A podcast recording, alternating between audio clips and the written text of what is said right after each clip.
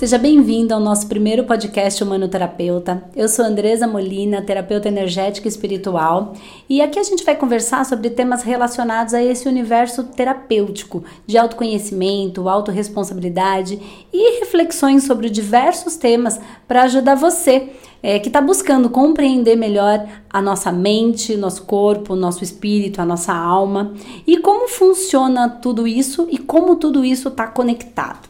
E para me acompanhar nesse podcast, eu tô aqui com a Giovana. E eu, tudo bem? É, ela vai me ajudar a desenvolver esses temas e ela também vai representar você aqui nesse podcast. Você que está ouvindo a gente com as suas perguntas que a gente vai pegando nas redes sociais, enfim, tem muito contato, muita gente se comunicando e através dessas perguntas a gente consegue entender quais são os melhores temas, é, qual é a dúvida, o que, que vocês estão buscando e aí trazer isso para vocês, tá bom? É, e esse é o nosso primeiro podcast, né? E para você que quer acompanhar o podcast, essa série nova que a gente está começando hoje, é só seguir a gente nas redes sociais, no Facebook, no Instagram. Quem já acompanha a gente já, né, já segue a gente no YouTube também. E também a gente vai disponibilizar em todas as plataformas, no Spotify, no Deezer, vai estar em todas. E Andresa, seria legal para de tema desse primeiro desse primeiro podcast você explicar como que surgiu o Espaço Humanidade, como que você entrou nesse universo energético, né, de terapia? Então, quem acompanha a gente já entende um pouco sobre o assunto, mas é legal a gente saber todos, todos, todos os detalhes da história, né? Porque não começou ontem isso, né? Faz um tempo já. É isso mesmo. Na verdade, quem vê a gente é, agora, né, nas redes sociais, enfim, acredita que tudo começou e foi tudo tão simples e tão fácil, assim. Não foi, não é tão simples, né? A gente também enfrenta muitos desafios, tanto é, para estar tá em todas as redes, mas também energéticos e espirituais, é, que também a gente está em processo evolutivo, Sempre, né? Isso não, né? Tem, é, isso não tem fim, né? E, e do mesmo jeito que quem está começando passa por processos, a gente que pode até estar tá um pouco mais é, adiantado, não no processo evolutivo, mas adiantado no caminho, né? A gente começou a estudar antes. Um pouquinho antes, isso. É, uhum. só isso que eu quero dizer. Assim, a gente começou, comecei a olhar para esse universo há bastante tempo. E para contar um pouquinho dessa história do, do humanoterapeuta e do espaço humanidade, na verdade eu preciso contar um pouquinho da história da Andresa. Né? Não tem como, não, não tá separado, porque eu passei pelo processo de dor e foi em cima desse processo de dor que tudo isso surgiu. Então não tenho como falar de humanoterapeuta e de espaço humanidade sem falar da minha história. Não, não, não faz não sentido. Faz sentido, né? É. E na verdade é assim, quando eu, então, eu vou voltar um pouco, tá? Contar lá, uhum. um pouco não, vou voltar bastante, mas eu vou, vou é, ser breve. Porque é legal todo mundo saber que parece que foi ontem, né, que você começou. Como você entende tudo isso? Como você é, dá uns exemplos tão, tão claros para as pessoas? Da onde surgiu essa facilidade toda, né? Porque você sempre traz uns assuntos mais profundos com as pessoas comentam muito nas redes, né? Nossa, consegui entender isso, isso só você, depois que você explicou eu consegui entender esse assunto, tem uma, tem uma clareza, mas tem todo um caminho que você foi estudando para chegar até esse para trazer com mais facilidade, né, esses assuntos mais complexos. É, essa clareza, acho que ela veio por conta desse caminho mesmo, né? uhum. né? Então, tem, tem pessoas que às vezes estão começando e falam, nossa, é, eu não consigo falar assim como você desses assuntos, mas não consegue porque está começando. No começo eu também não conseguia, uhum. né? É um, é um caminho mesmo, é um estilo de vida, na verdade. Eu falo que é, trabalhar e, e viver de, de, energético e espiritual é um estilo de vida, né? Não é a gente, eu não desligo, eu não deixo de ser terapeuta quando eu saio do espaço. Eu, eu sou assim 24 horas por dia, você é que me conhece. Sim. Uhum. Né, tá sempre comigo e é, esse é, é tema das nossas conversas, né? E todo mundo que, que entende, que começa a compreender é, é, essa investigação mesmo do, de entender como a nossa mente funciona, de entender como funciona a parte energética. Depois que você vira essa chavinha, parece que você enxerga a vida mesmo com outra. Você põe uma lente diferente mesmo para enxergar a vida, então não tem como você não, não viver mais isso, né? Não, é, depois que você viu, não dá mais para desver, né? Que é verdade, depois que viu, não dá mais para desver. Isso é para tudo. E para o mundo energético, espiritual, consciencial, não seria diferente, né? E quando eu falo que é, é, é minha vida, Na verdade, você, a gente está aqui, tô dividindo aqui com a Gi, né? É, é, esse, esse conteúdo, esse podcast, o Terapeuta, ela vai estar tá comigo nessa empreitada, mas a Gi já faz parte dessa história. É. E por que, que a, gente, a gente achou que ela estaria bem aqui com a gente? Porque as minhas conversas, as minhas elaborações, processos que a gente vai compreendendo, é com ela que eu divido, com quem eu mais divido, né? Ela divide comigo os desdobramentos, os nossos sonhos, sonhos mesmo, que a gente acorda de madrugada com algumas informações e às vezes entende parcialmente, não tudo, e aí a gente vai se conectando e vai compreendendo o que está acontecendo. É, então é, é conversa todos os dias, as conversas que a gente vai ter aqui elas não são diferentes das que a gente Exatamente. tem nos bastidores. Então, por isso que é legal. Vai ser super legal compartilhar isso, né? Vai, vai ser legal. É, então, Ney, conta loucuras. pra gente, como que começou pra gente e pra todo mundo aí, né? Começou essa sua história com, com a espiritualidade? Então, na verdade foi assim, é, desde é, da gravidez da minha mãe, né, quando ela estava grávida de mim, é, ela já frequentava, ela e meu pai, um centro de umbanda, né, uma umbanda que a gente chama de umbanda de caridade, né, e eles, eu nasci nesse ambiente. Então, para mim era uma coisa natural, né? Tá ali era o quintal da minha casa, mais ou menos, né? Não era na minha casa, era um centro que, que eles frequentavam, mas era muito natural aquilo para mim. Não, é, não, não, tinha nenhuma ah, algo diferente que eu Sim. fui pela primeira vez. Eu Já cresceu ali, né? Já um contato direto, né? Isso.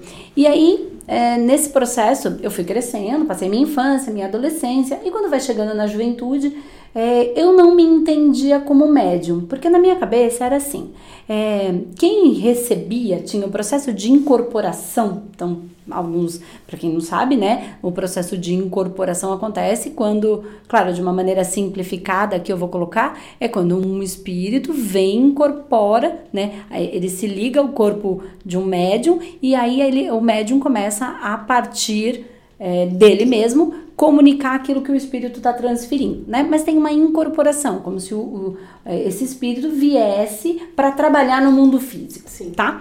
Então eu, é, eu não me sentia médium porque eu não tinha é, essa capacidade, né? Era meus Como pais. você via, né, que funcionava, você achava que não era desse, dessa, dessa maneira, né? Exatamente. Na verdade, sim, eu via os meus pais recebendo, né? Então eles recebiam lá, é, para quem já acompanha esse universo, recebia o caboclo, recebiam as outras entidades, e eu achava que aquilo era ser médium, mas eu não tinha esse processo de incorporação. Então, como eu não tinha, eu não me não, não me, sou, não né? sou médium, é. né? Médium é quem recebe. Sim. Era assim que eu via e eu acho que por muito tempo a, a maioria das pessoas a vem. das pessoas, é, exatamente. Eu, eu, sempre, eu também sempre tive essa impressão. Depois que eu fui entender também agora, né? É. E aí eu tinha um, um, processo que eu falava: caramba, eu não sou médium e tá tudo bem, né? Era esse processo. E aí a gente entra na juventude. É, e aí, claro, começo a tanto sair, me divertir e trabalhar, né? Comecei a trabalhar com 16 anos e dali para frente começa, né, a, a vida um pouco mais, mais adulta, né? Uhum. E nesse processo começo a trabalhar, começo uh, a, a sair com os meus amigos e aí vem um processo de começa a sair pro barzinho. Aparentemente você achava que tinha uma vida normal, tipo, você não tinha não tinha grandes problemas. Não, até aí tava tudo tranquilo, uhum. tinha as dores de adolescente, mas enfim, tudo dentro do, do, do previsto. Do que a gente né? acha normal, né? É. Uhum. E do que a gente já vê é. que é, tem uma normalidade. Uhum. É, mas nesse processo começa a sair, começa a ir pra barzinho, ir pra balada, né, curtir, e começa a tomar cerveja, e me divertir. Eu sempre fui uma pessoa muito comunicativa, né? É, continuo e foi sempre assim, é da minha, da minha característica mesmo. Então eu sempre conversando, era sempre amiga de muitas pessoas e tomava uma cerveja, e aí a vida vai seguindo. Então, o que, que eu comecei a perceber é, depois de um período? É, então, para encurtar né, um pouco, uhum. é, isso foi entrando numa crescente, numa frequência, mas eu comecei a perceber que eu trabalhava em algo que eu não amava, na verdade, trabalhava na área administrativa, mas não era algo que eu amava. É, e nesse processo, eu percebi que a minha única felicidade era quando eu estava com os meus amigos na balada. Né? Até aí, acho que é muito normal. Mas passado um tempo, eu fui percebendo é, e fui tendo consciência interior. Eu não falava isso para ninguém, tá? Era uma coisa interna, era uma, é, era uma dor minha é, que eu fui percebendo como dor. Que quando não tinha a bebida, eu não era essencialmente feliz. Não era só estar me divertindo na balada com os meus amigos. Tinha que ter a cerveja. Uhum. Né? Se, não, se eu não pudesse beber por qualquer razão, é, eu não me divertia o suficiente, ou eu preferia nem ir. Aí eu preferia ficar em casa. Né? Entendi. Então, embora eu não, nesse período ainda, eu não me visse como uma alcoólatra, eu sabia que não, eu não conseguia acessar uma felicidade se não tivesse a bebida. Se não tivesse é, a bebida. Porque muitas pessoas estão nesse movimento condicionado mesmo, né? A gente trabalha, a gente vai para casa e a gente sai de final de semana e passa uma vida assim e não percebe qual é o gatilho que tá te levando para esse, para esse, para esse padrão mesmo, né? Então você já foi percebendo isso eu já, nessa é, época? Eu já fui percebendo, porque na verdade, é, quando alguém falava assim, nossa Andresa, mas é, você vai sair de novo, né? Eu falava, ah, eu vou. Eu não, eu não tinha realmente felicidade. Eu trabalhava sempre esperando. Você trabalhava com o que na época? Você lembra? Eu trabalhava, nesse primeiro momento, eu trabalhava na área administrativa de, de uma empresa, de uma associação comercial na época. Uhum. E era isso. Então, eu tinha muitos amigos e eu só que eu eu estava aqui, né, trabalhando, por exemplo, no, no momento presente, durante o dia, só que eu estava sempre pensando na noite. Lá na frente. Né? Ou sempre pensando na sexta-feira, tá? Então, o que, que eu comecei a perceber?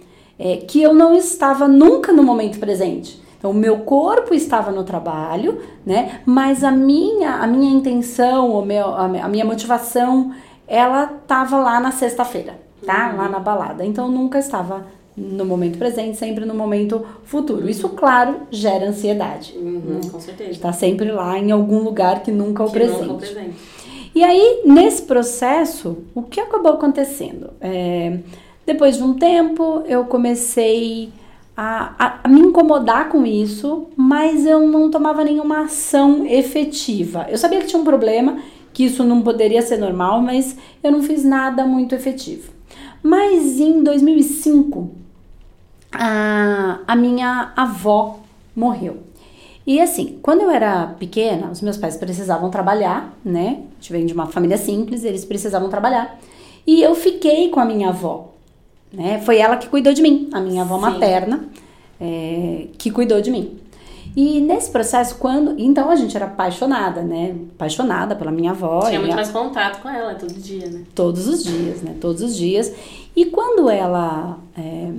Então era um amor louco, então, dela para mim e, e, e, eu também em relação a ela. E quando ela. Em 2005 ela faleceu. Quando ela faleceu, foi engraçado, porque era assim, eu. É, eu sentia uma. Eu sentia essa saudade, essa perda, mas eu não sentia uma dor em relação à morte dela. Mas eu sentia um vazio ainda maior em mim e parece que tinha uma necessidade de que eu precisava olhar para essa questão da bebida, da cerveja e da balada. Entende? Não era uma dor, mas eu sentia essa necessidade. Sim.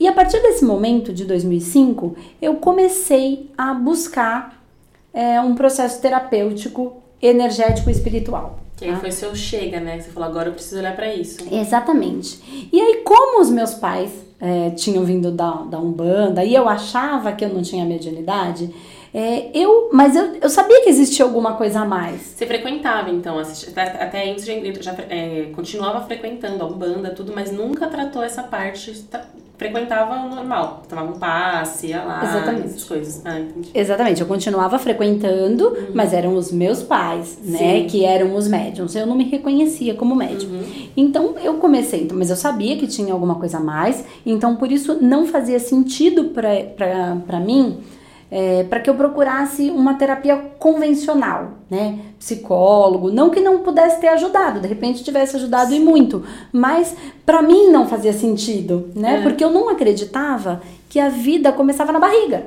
Eu entendia que existia muito mais coisas para trás, né, de vida Sim, porque você já, já, já tá acostumada, né? a- Exatamente. A, a, nesse mundo, né? Isso. Então eu entendia que tinha vida para trás, né? Na verdade, eh, vidas passadas, e também que tinha o- um- uma outra dimensão que eu entendia como espiritual na Uhum. época, né? Então por isso eu não procurei uma terapia convencional, porque para mim não fazia sentido.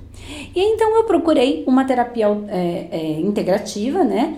É, que é o que a gente chama de integrativa ou complementar, que vai olhar o mundo sistêmico, o mundo espiritual, enfim, e de vidas passadas. E aí eu comecei a fazer essa terapia.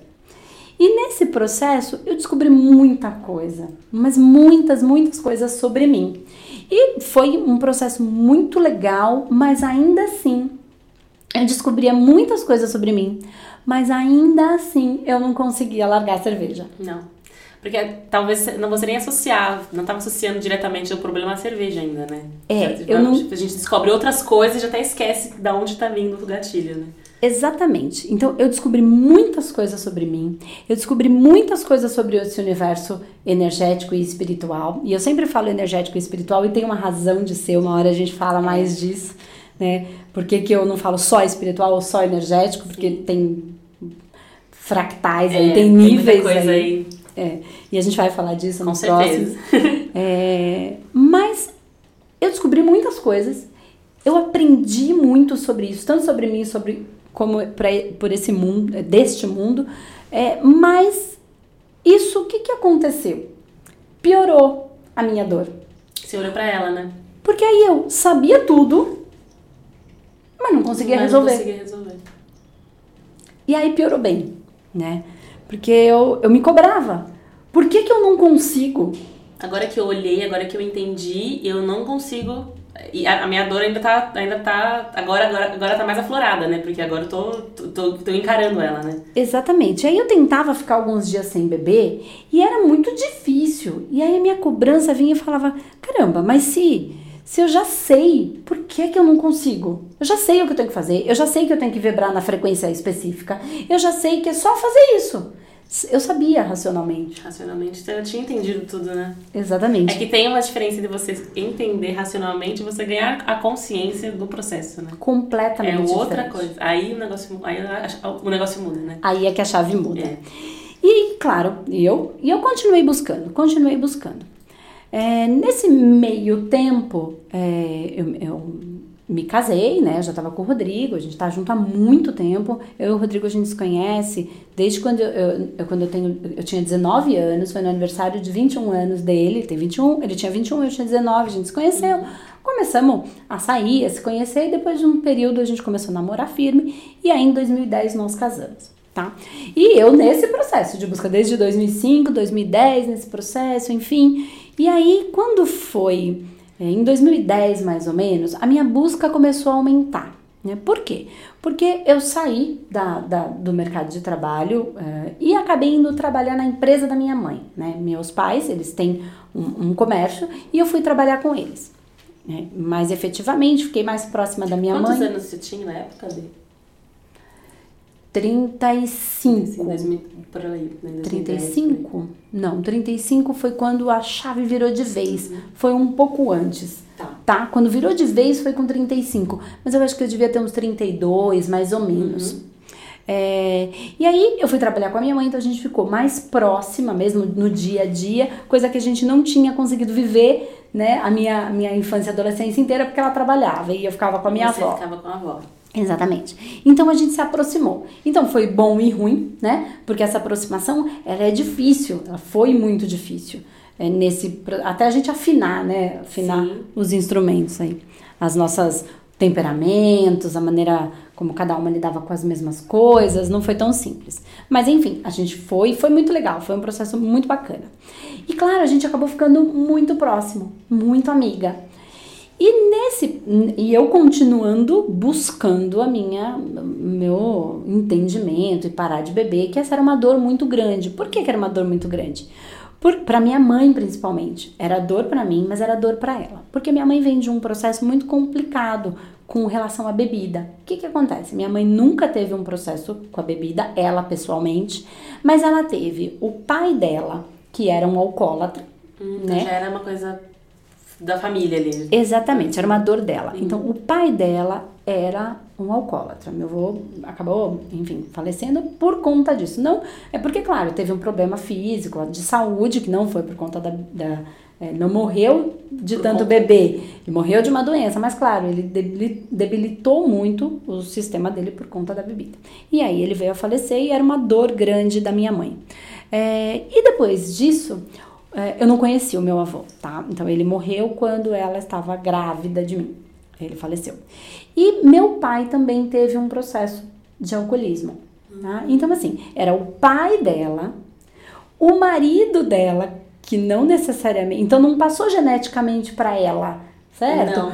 Mas o marido dela teve, e aí meu pai parou de beber com muito, muito novo, quando eles casaram.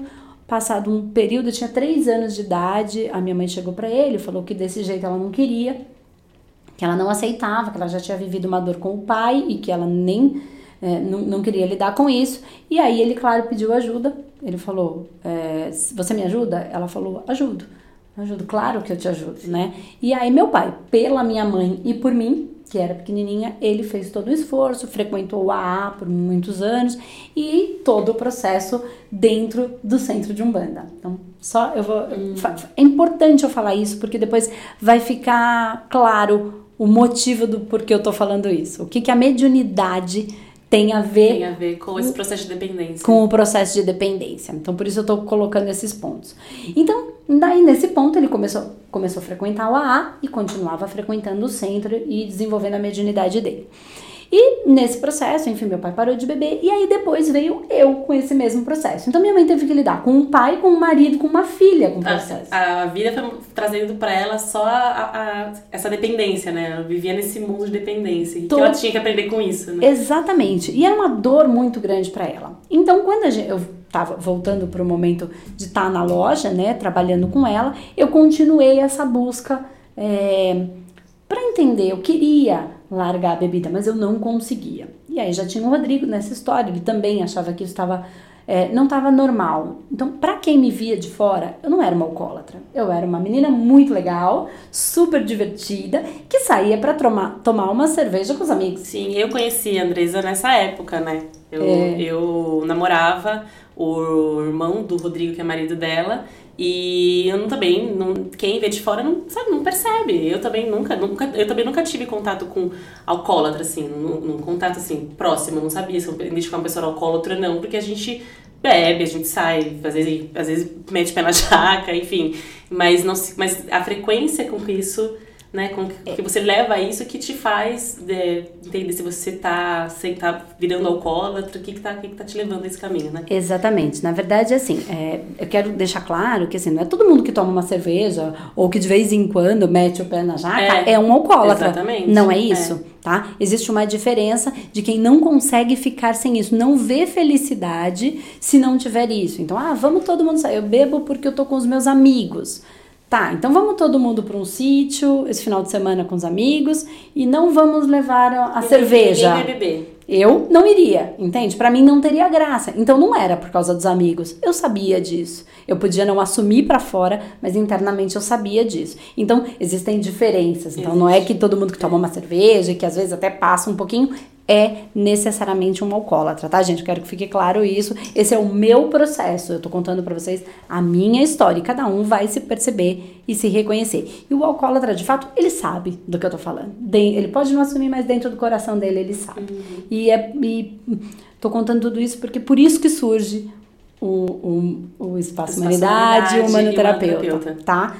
É, e aí, o que aconteceu? Nesse processo eu continuei buscando, porque dentro ali do trabalho, eu junto com a minha mãe, isso fazia ela sofrer. E automaticamente a gente. Isso me fazia sofrer, porque eu não queria fazer uma pessoa que eu amava sofrer. E eu fazia, né? É, sem querer, mas eu não conseguia, eu não tinha muito controle sobre isso. Uhum. Na época eu, eu não conseguia conduzir isso de outra maneira. Continuei as minhas buscas. Nisso eu comecei ah, nessas buscas todas, frequentando um monte de lugares, eu fui num lugar, né? E eu conto isso é, na, no nosso workshop de radiestesia na prática, eu conto essa história, que é real, muito importante na minha vida.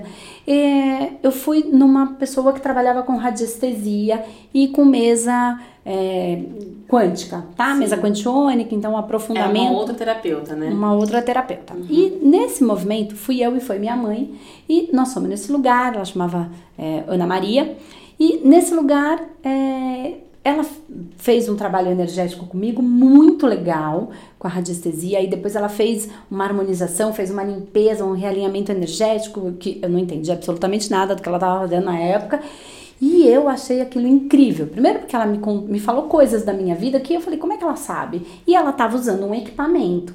E eu fiquei encantada. E que também era a mesa radiônica. Que era a mesa, a mesa quantiônica. Uhum. Mas ela se utilizava da radiestesia. Com pêndulo, tudo. Isso, com pêndulo. Ela fazia e depois ela fez todo um trabalho de alinhamento energético numa maca. E depois disso eu saí e na sequência entrou a minha mãe. No mesmo dia, nós fomos juntas. Uhum. Nesse processo, eu fiquei aguardando a minha mãe. E essa moça, ela tinha um monte de livros na estante, onde a gente ficava aguardando. Era uma salinha, mas não eram livros para vender, eram os livros dela, que a gente podia ficar ali é, vendo, enfim. Esperando lendo. e, lendo, né? Exatamente. E aí, o que, que aconteceu? Eu queria tanto ver os livros que ela lia, porque eu falei, nossa, que, que legal que essa moça faz. Eu quero saber o que ela lê. E eu tentava ver esses livros, mas depois desse tratamento com ela me deu um sono tão grande e eu não consegui ver. Então eu fiquei sentadinha e eu peguei no sono. Por umas duas horas eu fiquei ali bem relaxada por conta do tratamento que ela tinha feito. O que, que eu fiz? Eu tirei foto desses livros, livros porque eu queria ver depois. Aí começa a minha trajetória com esse universo mais dentro dessa linha que é o humanoterapeuta e o espaço humanidade. Ah, que legal. Ali tinha um livro que chamava é, Radiônica, a Ciência do Futuro. E era do professor Juan Ribot. E eu fui procurar quem era o professor Juan Ribot. E nesse processo eu encontrei ele e, claro, eu fui atrás dele. Né? E a partir daí eu comecei a encontrei o professor Juan Ribot, que trabalha com radiestesia radiônica, muito conhecedor, é um senhor que me ensinou muito. Depois nós trabalhamos juntos. Eu tive a oportunidade dele dar curso, de eu trabalhar junto com ele e de estar muito junto. Então você foi bem a fundo, né? Você foi agora eu vou seguir é isso. Isso, eu tive a oportunidade disso.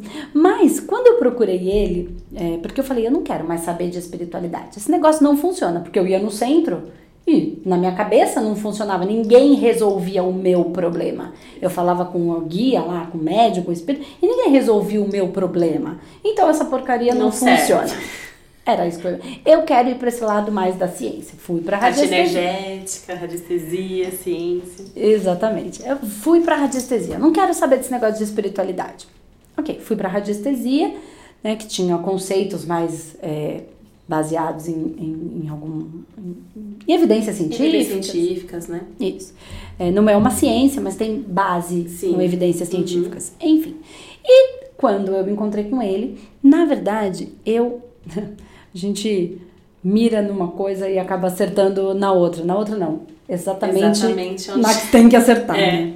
E eu, então, encontrando com ele, me encontrei, descobri um universo da apometria, né? Porque o lugar em que ele estava, né, que ele, que ele trabalhava, também tinha apometria.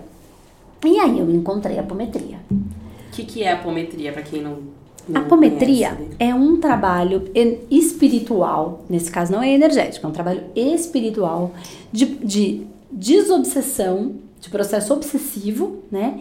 E de processo auto-obsessivo. E aí eu me perguntei, como assim que é um processo auto-obsessivo, obsessivo? Né? Que coisa estranha. Eu falei, quero entender o que é esse processo auto-obsessivo. E foi aí que tudo começou, né? Eu fiz um curso é, onde tinha algumas explicações, enfim, sobre a apometria. Eu entendi o que era a apometria. Então, só assim, de uma maneira simples, tá? Porque, claro, é muito profundo é, esse estudo, é, mas o processo obsessivo seria um terceiro, né? É, absorvendo a energia a minha energia. Uma energia, a sua energia vital, seu Isso. magnetismo. A minha energia vital, meu magnetismo, que, que mantém a gente vivo. Uhum. Então, o, o obsessivo seria um terceiro invadindo o meu campo energético e absorvendo, roubando a minha energia. Isso as partes, a, a parte espiritual. A parte espiritual, isso. E o processo auto-obsessivo eram é, níveis de uma outra vida minha me atacando e roubando o meu magnetismo porque eu tô encarnado nessa vida. Então, Como se fosse uma parte sua, né? Para as pessoas entenderem o que, que é são os níveis, que é muito difícil a gente explicar. É um- difícil. É, é- é tema do, do curso humanoterapeuta, toda parte, todo o nosso tratamento envolve muito a parte dos níveis. O nível é como se fosse um pedaço seu, né? Algum trauma seu de uma outra vida e que ele, ele, ele, ele, tem, ele tem uma carga é, energética, né? Muito forte e então ele, ele consegue é, te, au- ele, a gente chama de auto-obsessão porque quando ele starta nessa vida atual, ele consegue puxar, né? Ele, ele, ele, ele meio que domina você em algumas situações, né? exatamente isso. Ele te influencia. É, né? exatamente. Então, para ficar claro, isso é tema é, é é complexo. bem isso, complexo a gente né? explicar isso aqui. É, não- é, é é longo, né? Então tem todo um curso para conseguir ter o raciocínio perfeito sobre isso. Mas é mais ou menos assim. Parece coisa é, que não existe, mas existe. São grandes causadores de males muito profundos. Quando a gente percebe o que são os níveis, a gente entende que na verdade não nem, nem tudo é, é- a gente as pessoas costumam quem, quem não conhece a apometria costuma entender que tudo é ai porque uma energia obsessora está me, me atacando porque eu entrei naquele lugar e, e eu senti. E às vezes muitas das vezes é você mesmo é uma parte sua que está te alertando né? Que fala não eu tô aqui ó você precisa me olhar Exatamente. É exatamente a gente tem a impressão que sempre é o externo. é o né? externo e não Então, é nós vamos em algum lugar e temos uma sensação, e aí é um ataque externo que está vindo me atacar. Mas não necessariamente. Às vezes é um nível, ou tem níveis, subníveis, subpersonalidades, forma de pensamento, fractais. Vai longe Enfim, vai longe, Vai longe. né? Mas pode ser uma parte minha que sintoniza com alguma coisa que tem lá e essa parte entra em dor. E automaticamente eu entro em dor, Uhum. Sim. porque é o meu pedacinho. Mas o nível, só para clarear um pouquinho para eles, é mais ou menos assim: tem, tem, tem situações, pessoas que morreram numa outra encarnação e elas nem entenderam que morreram. Elas estão lá ainda, presas num tempo e espaço. Pra tá lá quem na estuda guerra. espiritualidade, pra quem conhece, é muito comum isso, né? Sim. É muito comum, muito comum. É muito comum. E assim, ela tá lá presa até hoje. Não morreu na, na guerra. Ela tá lá, quando você capta essa energia, ela tá lá guerreando até hoje. Ela não entende. Esse nível de consciência ficou preso num tempo e espaço. E, a- e ele vai obsediar, obsediar no bom sentido, de, ele vai é, ele, ele, ele vai se acoplar à pessoa quando ela encarna nessa Porque vida. o nível não é a pessoa, é a informação. É, um, é uma. Como a gente pode explicar pra ficar mais fácil para as pessoas entenderem? É, ele carrega uma, ele tem uma carga emocional com uma informação, que essa Exatamente. informação é o trauma. Exatamente. Então, o trauma, no caso, foi a guerra. Então, a pessoa guerreou, guerreou, guerreou e morreu. Só que aquilo foi tão marcante pra ela, foi uma coisa que foi tão forte pra ela, que aquilo virou um trauma, então virou um nível. E isso, como a consciência é uma só, a gente não perde nenhuma informação, né? Quando a gente, nosso desenvolvimento, aquilo é a nossa bagagem, né? Tanto os níveis positivos quanto os níveis negativos. Então, ele starta, quando você reencarna, né? Ele pode startar em algum momento, em algum momento. Ele, ele starta. E aí esse trauma, ele vira uma massa, né? Porque ele tem vibração. Sim. Então ele é uma informação, né? Ele então carrega uma informação com uma com emoção. uma, com uma vibração. Isso vira uma massa. Mais ou menos como segredo. Penso, vibro, né? Sinto, materializo uma massa. Exatamente. E isso funciona para coisa boa e para coisa ruim. Então as dores também. Um pensamento é uma informação, uma, um sentimento é uma vibração e isso vira uma massa, tá? E esse nível, ele começa a interferir na vida atual. E quando eu entendi isso, eu falei, caramba, como assim? E aí começou a vir um monte de, de, de percepções. E aí eu passei por um tratamento, não só de apometria, um tratamento bem completo, que é o que a gente propõe no humanoterapeuta, né? A- é, informações é, que não são só dos níveis, tem as outras, as outras fractais disso. E eu passei por um tratamento e eu melhorei. melhorei bastante, mas eu ainda não conseguia necessariamente parar de beber. Eu parei de ter dores que eu sentia, porque eu sentia dor, eu sentia dor no corpo, eu sentia dor de cabeça forte, eu sentia peso nas costas. Eu achava que era porque eu tava sempre.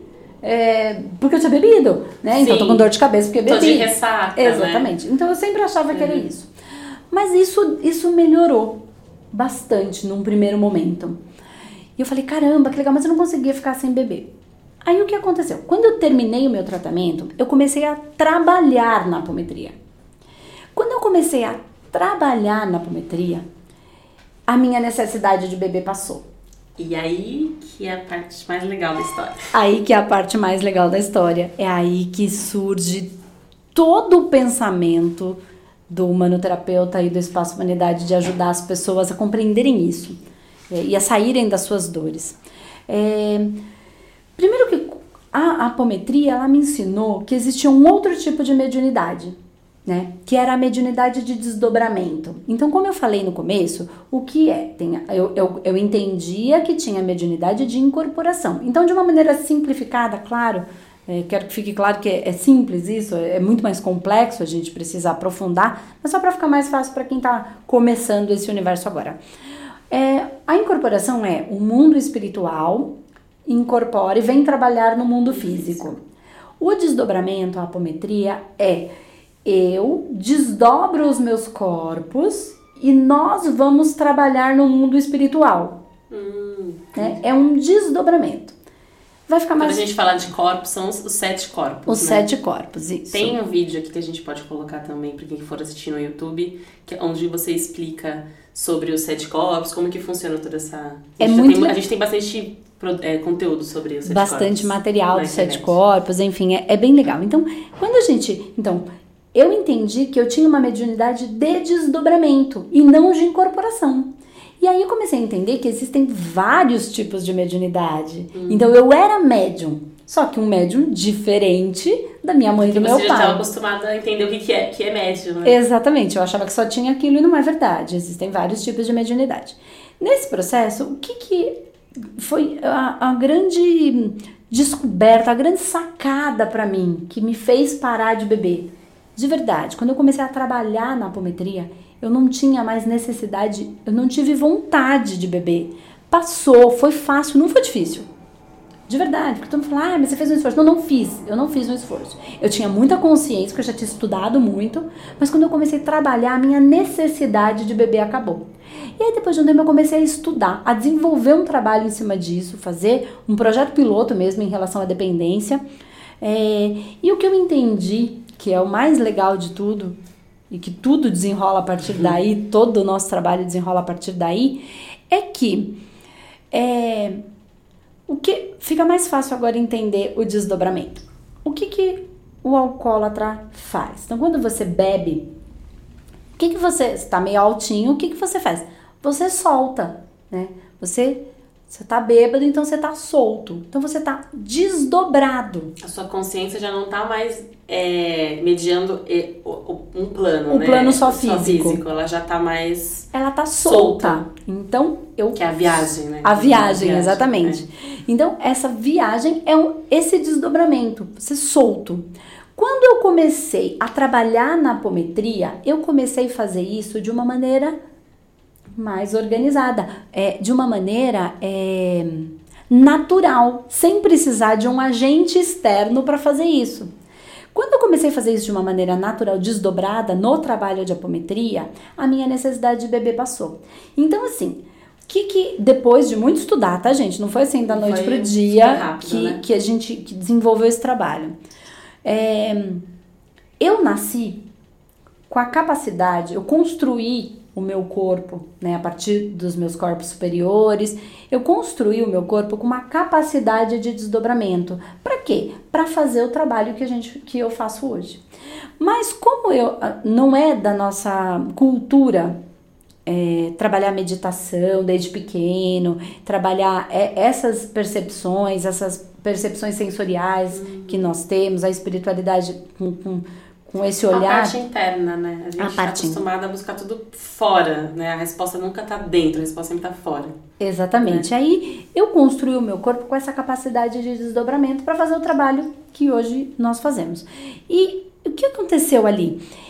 Eu, como eu não aprendi a fazer isso, esse desdobramento de uma maneira natural, mas era uma necessidade fisiológica minha, eu passei a fazer de uma maneira artificial. Então eu usava a bebida, que podia ter sido a droga, que podia ter sido qualquer, qualquer outro agente externo, para ativar em mim esse desdobramento. Quando eu passei a fazer isso de maneira natural no trabalho de apometria, né, porque é uma técnica para você fazer o desdobramento e fazer o trabalho espiritual, tá? a minha necessidade de desdobrar com a bebida, ela simplesmente desapareceu. Entende? Eu não precisava mais da bebida para desdobrar. Eu aprendi uma técnica de desdobrar. Conforme você foi fazendo as apometrias, foi, a, a, foi diminuindo a vontade de beber, você foi linkando uma coisa com a outra. Porque a, quando você faz o desdobramento na apometria, para quem trabalha com apometria e, quando você já tem, se você já ficou bêbado alguma vez ou já usou algum agente externo, a, o trabalho dos desdobramentos te deixa numa situação, de um, num, num, nível de consciência assim que parece que você tá em órbita, né? Você é, tá você bem, fica bem relaxado, bem relaxado bem, e solto mesmo. De uma outra, uma outra maneira, mas é, é bem semelhante, né? Sim, né? Só é? que você pode voltar a hora que você só quer. Só que você tá consciente, exatamente. Você tá totalmente consciente, com as suas faculdades mentais perfeitas, né? exatamente. né? Extremamente inteligente, intelectualizado, enfim, diferente da bebida. Então, o que aconteceu ali foi, no meu caso, caso, tá? Não é que eu fui deixando de ter vontade de beber. Não, a minha vontade de beber desapareceu. Tá? Não é assim com todo mundo, ok? A gente vem trabalhando com muitas pessoas, mas facilita o processo de largar. Sim. Quando a pessoa começa a trabalhar. Então, conhecer a apometria, ela muda tudo. Ela muda o meu olhar completamente. Mas eu sabia que não eram só níveis, tinham outras coisas, que aí são subníveis, subpersonalidades, formas pensamentos, fractais, criaturas, e que não adiantava só a apometria, que tinha que ter outras coisas. E aí é o desenrolar uhum. de todo o humanoterapeuta. Mas foi daí que surgiu esse movimento de trabalhar. Então, comecei a trabalhar com a apometria e desenvolver esse trabalho é, de dependência né, de tratar pessoas com dependência. E eu fui percebendo que é, todas as pessoas, de certa maneira, têm uma dependência. Né? Porque ou a gente tem uma dependência da bebida ou da droga, ou do, do remédio, né? Ou de uma pessoa, né? De uma situação, de algo. Então, tecnicamente, quase tudo é uma dependência. É, todo ser humano acho que tem uma. É pouco, não tem uma pessoa que não tem um, um, vício, alguma coisa que na verdade é uma dependência que gera, que é alguma falta, que é alguma coisa que ele tá, que tá suprindo dentro dele. É, é um vazio. É um vazio, né? é um vazio. Mas algumas pessoas lidam bem com isso e a sua vida não para por causa disso, né? Sim. Vão lidando e tá tudo bem, elas uhum. não param, elas continuam numa boa. E outras entram em processo de profundador. Aí eu queria entender, eu falei, caramba, mas como é que é esse processo de profundador para uns e não para outros? É, e aí, pensando de novo na bebida, eu comecei a avaliar. E aí também isso é legal para eles entenderem por que, que eu falei que nem todo mundo é alcoólatra, né? Sim. Porque assim, ó, quem gosta de beber uma, de tomar uma cervejinha, ele gosta da cerveja, do vinho, do sabor, tá? Ele gosta de tomar uma cervejinha. O alcoólatra, ele gosta de ficar bêbado. Sim, então ele não toma diferença. uma cervejinha, ele tem vontade de sair do corpo, ele tem vontade de sair de perto. Entende? Ou porque a vida tá muito ruim, ele quer ir embora, né? Ou porque ele tem uma capacidade de captação energética, de sen é uma sensibilidade extremamente apurada. Por quê? Isso acontece com muitas pessoas e principalmente cada vez mais com os mais jovens. Por quê? São os cristalinos, são os índigos, que são muito sensíveis, têm uma sensibilidade muito aflorada. Então nós sentimos a dor do outro nós sentimos a dor do mundo. É uma capacidade de percepção energética, emocional, é, frequência que é, não dá para explicar. De repente você tá, tá, tá mal, você não entende porque você tá mal e, e você acha que aquilo é seu e, e não é. Depois que você entende como funciona essa parte de desdobramento, de captação, você, você consegue entender que é essa sensibilidade aflorada, por que a gente quer sempre, a mente quer sempre fugir. Exatamente. Eu sei que é complexo esse é. assunto, mas é, é, é, é, importante. É importante. Quem quer entrar por esse mundo energético e espiritual, compreender as suas dores e compreender também como ajudar a ser um terapeuta, né, para ajudar a sua família ou para viver de terapia, tem que entender. Embora seja um pouco complexo, é inevitável, né? É, não é uma regra para todo mundo é igual e tem uma planilha a ser preenchida e não. risca aqui em que lugar você tá. Não. não funciona assim. Então, eu entendi que eu queria ficar bêbada. Por quê? Porque eu queria desdobrar. Essa sensibilidade era tão grande. E aí, voltando nas dores de cabeça, dores nas costas, medo, que às vezes eu sentia, não tinha explicação, não, não fazia sentido, porque não tinha nenhuma razão para eu estar com medo. Mas eu tava com medo.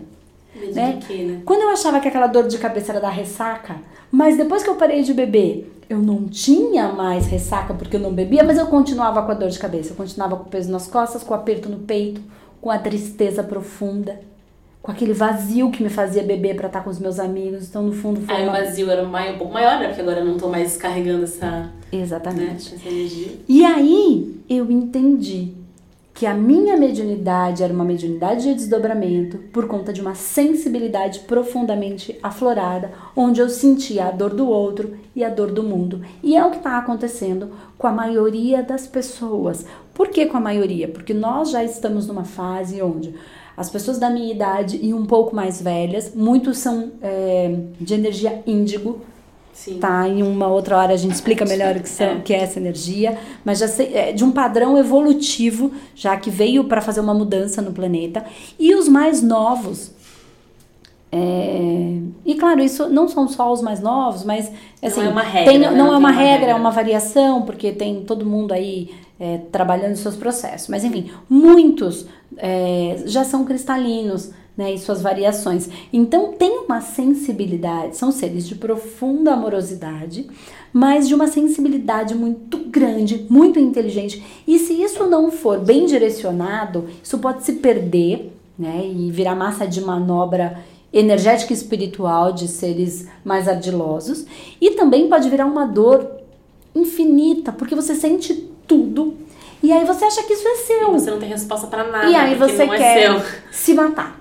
É. Você quer fugir. E a bebida, a droga, a maneira de fugir, né? ou tem pessoas tentando se matar, ou então é um medo tão grande e aí é um pânico que starta e você achando que tudo aquilo é seu.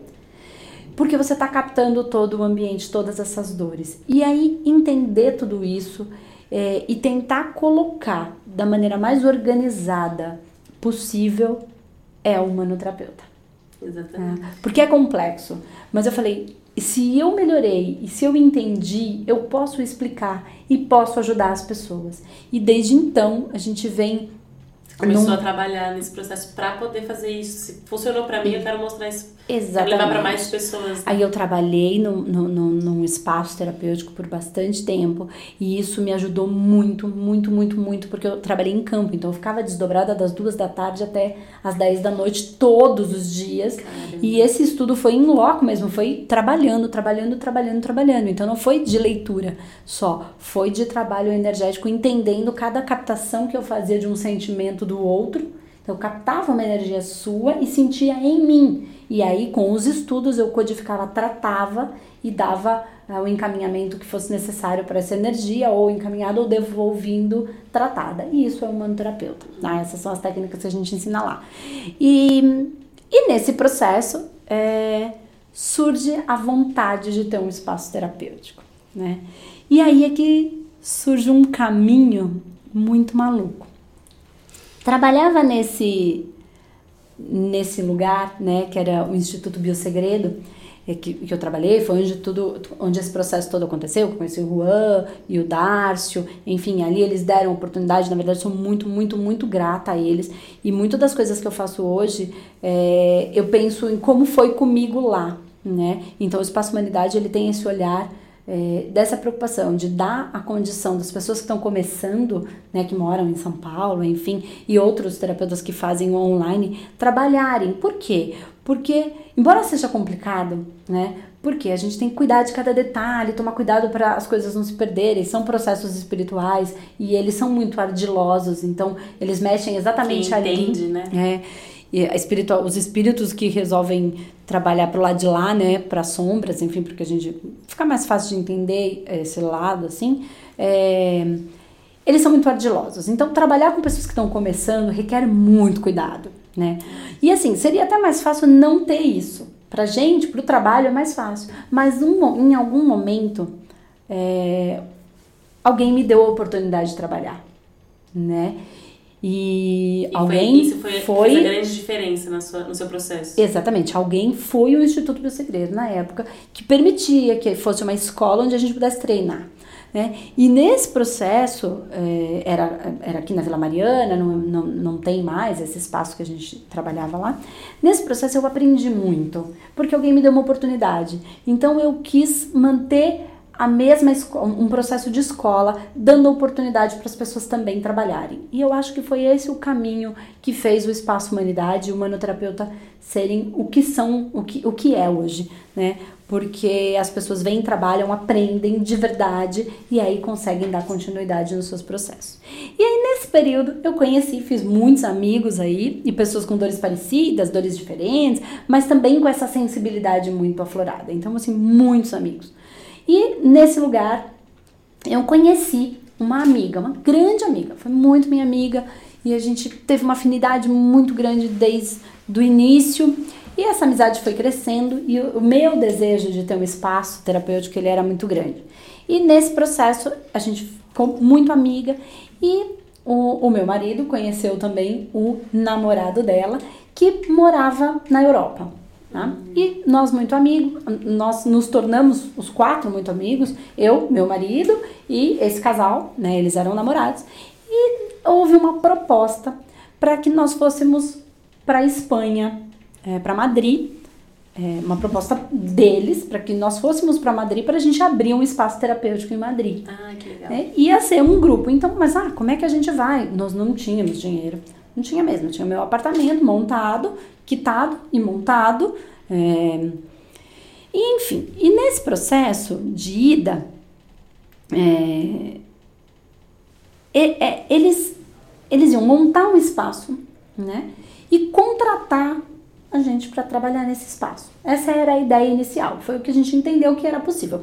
Eles iam, nós também íamos, eles dois se casavam, então ele já tinha, né, era um europeu, então ela teria a cidadania Sim. por casar e no- eles iriam montar esse espaço e contratar Vocês dois. eu, eu e meu marido. E então Seu a gente também estava trabalhando também com energia espiritualidade. também já estava trabalhando. todo mundo. Levei todo mundo, porque ele precisava entender tudo isso, senão não ia ter mais casamento, não ia dar. É, de verdade, foi, foi muito interessante para ele também, foi um processo bem bacana. O que, que ele fazia antes? Ele era professor de educação física, Ah, né? Ele era personal, e aí eu levei eles para esse universo. E ele também vem de uma família que trabalha com espiritualidade a vida inteira, né? Então o pai dele também recebe é, o pai Francisco, que hoje é um dos grandes orientadores do nosso trabalho também. E nesse processo, o pai Francisco apoiando muito. É isso que tem que ser feito, vocês têm que ir, porque ele dizia assim, e aí surge o Espaço Humanidade. Ele dizia assim: vocês já se encontraram, vocês estão se encontrando de outras vidas, eu, meu marido e esse casal. Vocês estão se encontrando de outras vidas. E vocês deixaram lá na Espanha uma mala. E vocês precisam pegar essa mala. E a gente falava, mas que mala? Que, que mala é essa? Vocês vão entender. É uma frequência e quando vocês acessarem, tem que estar os quatro, vocês vão entender. Vocês vão saber que pegaram essa mala, né? Vocês deixaram aqui para pegar quando eu chegasse. A gente não entendia muito bem, Não. mas Ninguém eu entender. confiava. Ninguém iria entender. Ninguém iria entender. Por mais que eu tivesse estudado, foi mala, né? Mas vocês vão entender quando vocês pegarem essa mala. Vocês têm que ir, vocês têm que ir. Bom, eu não tinha condição de viajar, não tinha mesmo. Então a gente ia morar na casa deles por um tempo. Enfim, vendi tudo, absolutamente tudo que tinha dentro da minha casa. Só não vendi o meu apartamento. Vendi tudo que tinha dentro da minha casa. Tudo, tudo, tudo, tudo, cada detalhe. Nada mais dentro da minha casa era meu. Um, um, um tapetinho, nada. A gente vendeu tudo em 12 horas. É verdade. Fiz um grupo, você sabe. Eu sei, porque eu comprei metade das coisas que ela tava vendendo. Né? Fiz um grupo no Facebook na época e vendi tudo porque a gente ia embora pra Espanha, vendemos tudo. Enfim.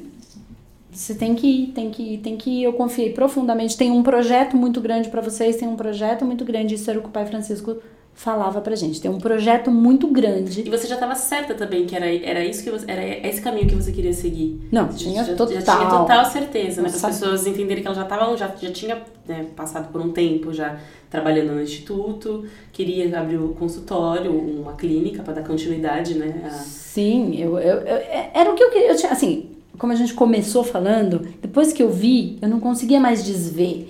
E aí eu tinha a, a, minha vontade de beber tinha ido embora, as minhas dores tinham ido embora.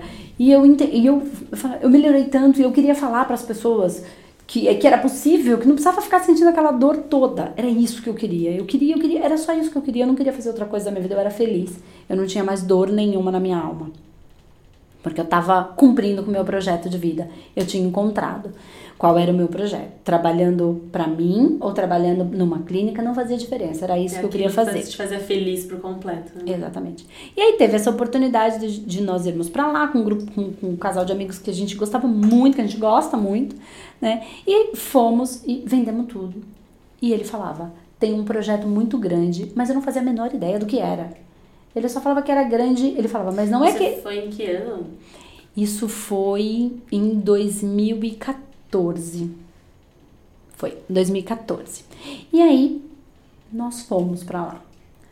Tudo acertado, tudo perfeito. Nós não tínhamos tanto dinheiro, a gente foi com uma quantidade pequena de dinheiro para a Europa.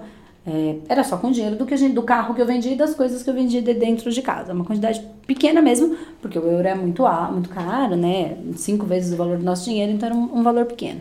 E nós íamos morar na casa deles, então estava tudo certo. Nós compramos as passagens e fomos. Quando nós chegamos lá, foi a coisa mais maluca do mundo. Né? Quando eu conto, ninguém acredita. E foi maluco mesmo, você acompanhou. Foi. Você sabe como foi a coisa mais maluca do mundo. Mas eu tinha muita confiança na espiritualidade. E a partir daí eu já entendia um pouco quem eram os meus mentores.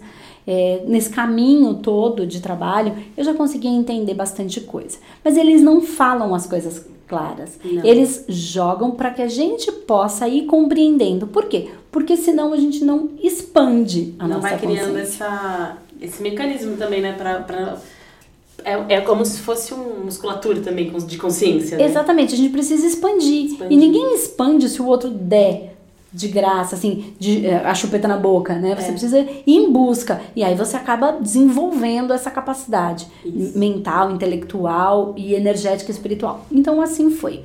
É, fomos para lá, Chegamos lá. É... é assim até hoje, na verdade, né? É, sempre é assim. assim. Não, sempre, não tem fim. Esse processo evolutivo é infinito, é, né? É. A evolução é infinita. Uhum. Você aprende um pouco, você tem outra coisa para aprender e não tem fim. Isso que é o legal, né? Uhum. Acaba sendo. Não fala mais da vida do outro, porque tem tanta coisa sobre mim que eu preciso descobrir sobre o universo que não cabe não mais. Não cabe né? mais. Não faz mais sentido.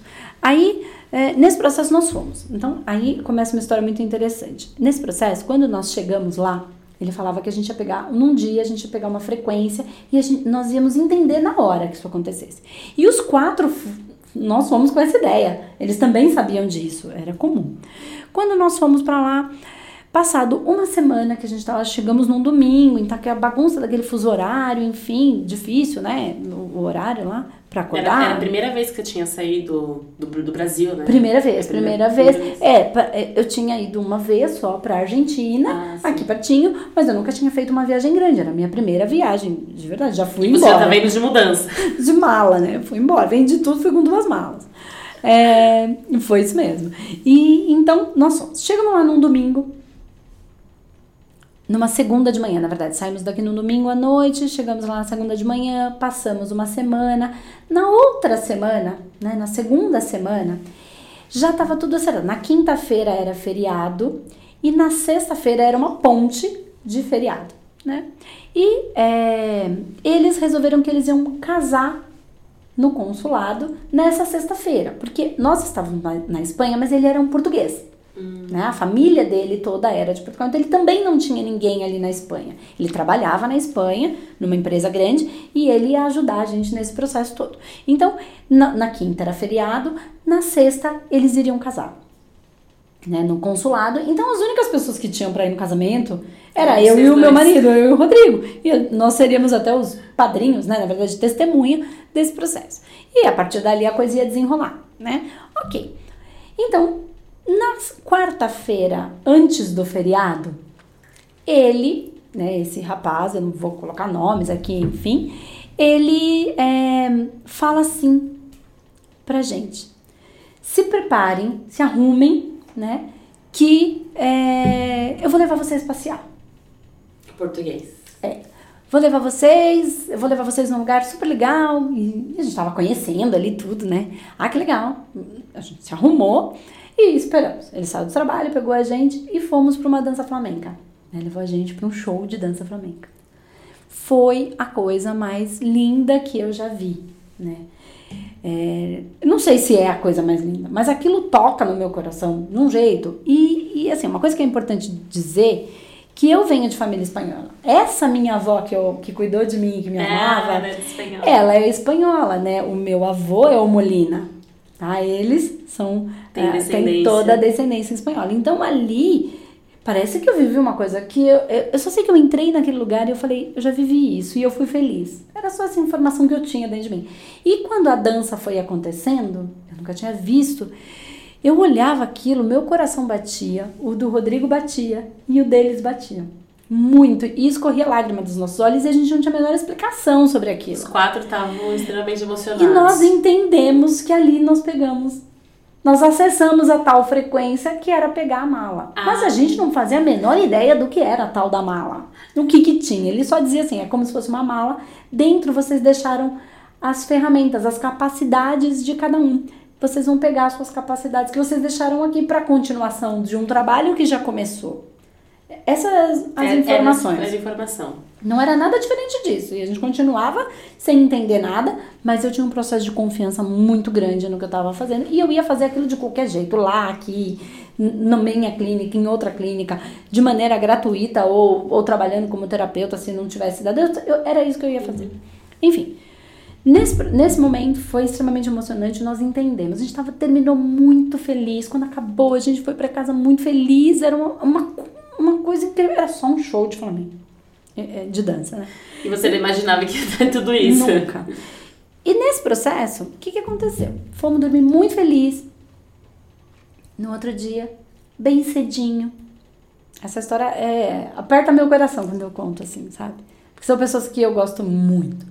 É, essa minha amiga bate na porta do quarto, a gente tava morando no apartamento deles, e fala: Você pode me ajudar? Bem cedo. Eu levantei, falei: Claro.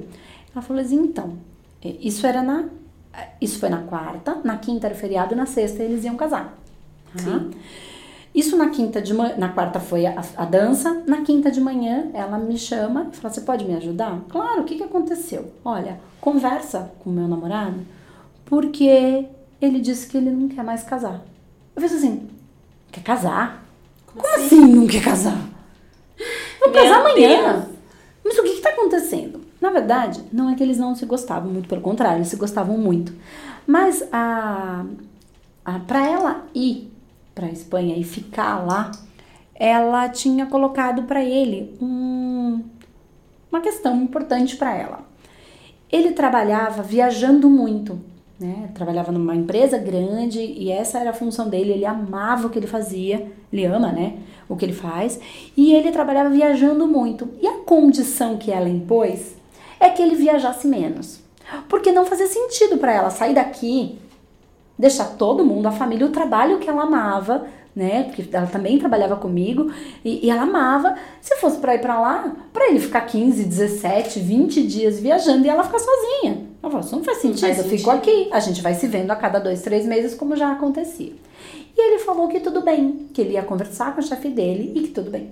Só que foi chegando muito perto, e aí na quinta-feira ele falou para ela que, infelizmente, ele não queria se casar. Não porque ele não gostava dela, ele amava ela, mas que ele não ia deixar de viajar, porque ele amava também o trabalho dele. Ele trabalhava na área de saúde, e ele gostava muito, ele era muito feliz. E que não era certo com ela. Se essa era a condição dela, então que ele não podia mentir para ela, que ele precisava ser real e que ele não ia então casar. Ele, conversei com ele, ele estava muito certo de que era isso que ele ia fazer. E ele simplesmente pegou as coisas dele e foi embora para casa da mãe dele em Portugal. Mandou uma mensagem pro meu marido falou: "Olha, não vou casar. Acabou tudo essa história. E, enfim, tô mandando, né? Enfim, acabou.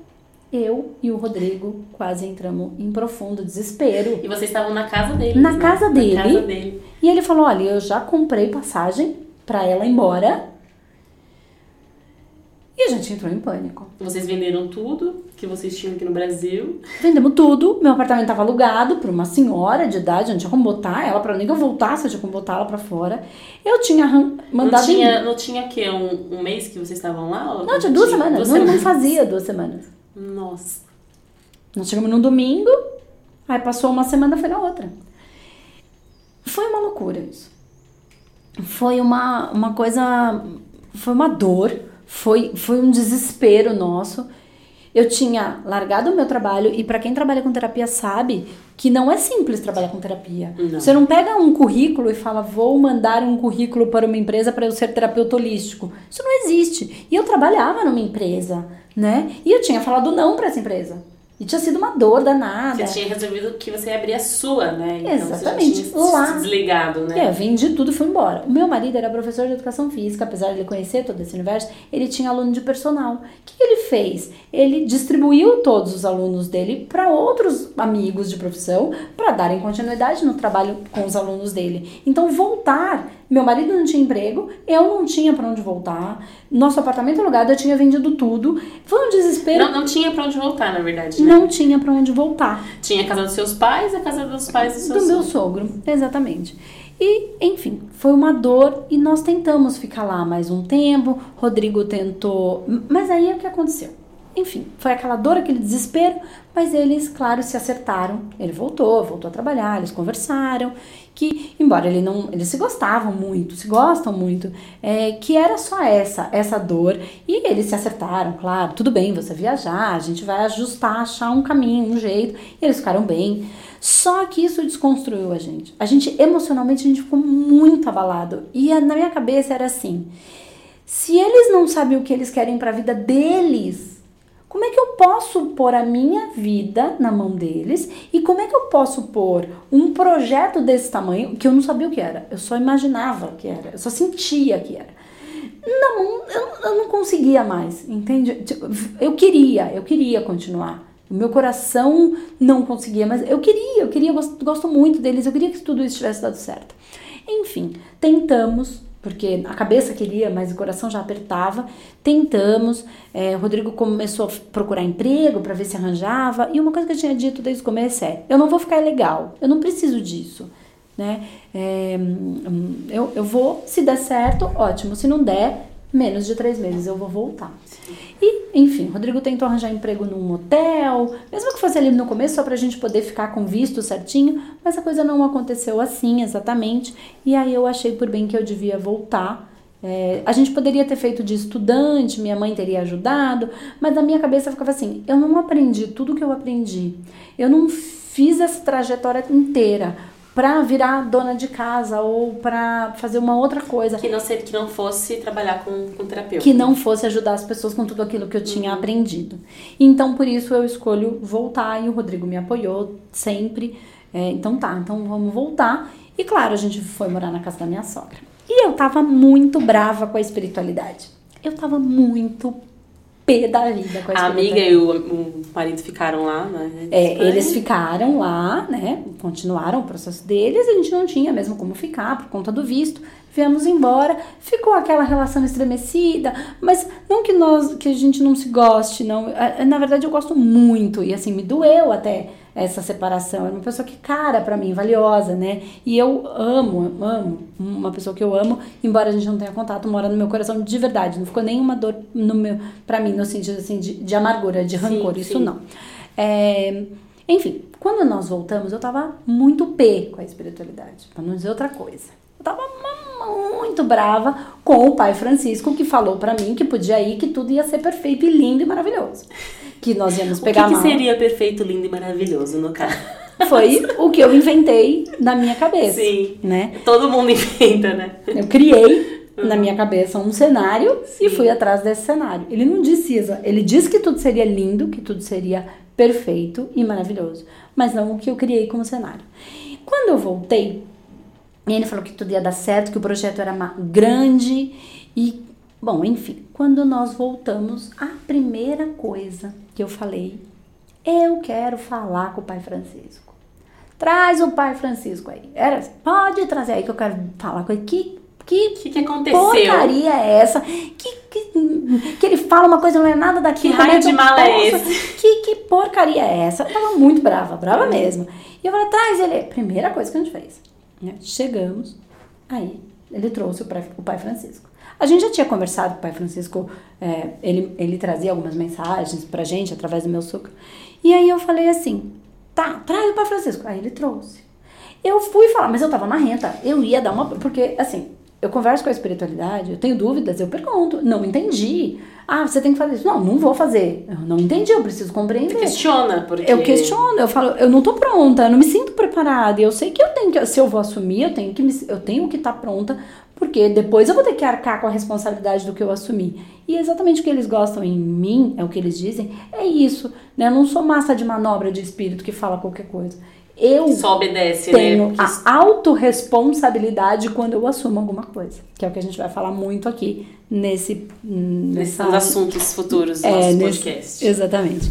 E quando eu falei para ele que ele foi descer e eu ia lá marrenta, que história é essa? Ele simplesmente olhou para mim e falou assim, parabéns, vocês passaram no teste. Teste? O quê? O que, que você tá me falando? Que teste? Eu larguei tudo. Era um teste? Não tava sabendo. Exatamente. Aí ele falou: é exatamente isso. Vocês largaram tudo, confiaram na espiritualidade por algo maior. Vocês largaram absolutamente todas as coisas importantes para vocês. Vocês não se apegaram à matéria, vocês largaram tudo, vocês venderam tudo e venderam tudo mesmo. Todas as roupas só sobraram duas malas, porque é o que a gente podia levar. E além de tudo, material, vocês deixaram o que vocês tinham de mais importante, que era a família de vocês. Por um projeto maior, de uma ajuda maior, energética e espiritual para a humanidade. E você é filha única, né, André? Eu sou filha única. Foi uma dor. Imagina muito, a mãe. Muito a mãe, o único filho indo embora. Exatamente. Foi bem, bem, bem doído para minha mãe, para meu pai, para mim também. É... Enfim, e quando ele falou isso, meus olhos encheram de lágrima e era real, né? Eu tinha confiado muito na espiritualidade e ele falou assim: vocês passaram no teste, a gente sabe que vocês estão é, tão com a gente. Fiquem tranquilos. Em menos de seis meses vocês vão ter tudo de volta. É, e foi exatamente o que aconteceu. E daí, um mês e meio depois. Isso foi em 2015? Isso foi em 2000, início. É, a gente voltou em junho de 2015. Tá? A gente foi para lá no, no, é, no, finalzinho de 2014, ficamos ali no período. Num, num, período. Na verdade, foi no comecinho de 2015. O processo todo foi em 2014. Isso. Em 2015 nós fomos, voltamos em junho. No dia 15 de julho, nós alugamos uma salinha que, que nascia o Espaço Humanidade. Era uma salinha mesmo. Era um quadradinho de, sei lá, 30 metros quadrados, uma salinha comercial. E a minha mãe apoiou, então nós voltamos e ficamos morando na casa dos pais do Rodrigo, né, num quarto, porque a gente não tinha onde morar, não tinha mais dinheiro, o pouquinho que a gente tinha, a gente quis começar. É, então, é, moramos de favor ali na Seu minha Seu apartamento estava alugado. Meu apartamento estava alugado e eu tinha muito medo também de não ter o dinheiro de pagar aluguel do espaço que eu aluguei. Então, o meu apartamento alugado pagava o aluguel. Então, eu não tinha medo, né? Eu consegui é, hackear o meu medo para ele não tomar conta de mim, porque de energia eu entendia. E aí, a gente morou ali e a minha mãe apoiou muito nesse processo, meus pais, de buscar logo. Minha mãe sempre foi empreendedora. Ela falou: não, vamos então, vamos buscar, vamos alugar, a gente vai ajudar Ajudar não financeiramente, ajudar é, no trabalho energético, porque ela já Sim. trabalhava com espiritual. Ela, meu pai, o meu sogro. Toda a família já todo, Você, né? Eu fui é, aprendendo com o tempo, né? É, na verdade, estava ali na base, na base do, do Espaço Humanidade, na primeira semente que a gente colocou, tá. Eu, o Rodrigo, meu pai, minha mãe, meu sogro, minha sogra e a Giovana, né? Então, quando a gente fundou né, as bases do espaço, essas pessoas colocaram a semente, elas estão lá junto com a gente. Então, nesse momento, então em 15 dias, um mês mais ou menos, a gente já tinha alugado e nós começamos. E aí eu comecei a atender, né? E aí, enfim, aí tem toda a história, a trajetória de conseguir ter os clientes e de. E aí muitas pessoas começaram a falar: nossa, eu queria muito aprender isso que você faz. É, porque eu lembro que começou muito com, primeiro, você, eu fiz muitos atendimentos com você, você me ensinou que era apometria, enfim, tem toda uma, mesmo, uma história também por trás da apometria que eu fui entender também muitas coisas sobre mim. E, e você começou também a dar workshops, né? Na, eu lembro que primeiro você, você deu uma, uma palestra no, no no meu condomínio. No seu condomínio. É. Aí os seus amigos começaram a, a perceber que você estava trabalhando com, com, com terapia, conheciam a sua história, sabiam dos seus processos, e aí falaram, cara, ela realmente tá, mudou, ela realmente, isso realmente funciona, né? É, porque daí eu, eu dei no meu condomínio, assim, no, no salão do prédio, eu dei um, uma palestra sobre o que era o que eu fazia. E nesse processo, os meus amigos foram, né? E eles tinham visto a minha mudança, eles sabiam quem eu era, sabiam da tristeza que eu sentia, sabiam da minha, da minha bebedeira e depois viram uma transformação completa. Então eu falo, o que, que tem aí que mudou tanto? Eles também queriam saber. E aí eu dei um, uma palestra dentro do meu condomínio, no, no salão no prédio para algum grupo.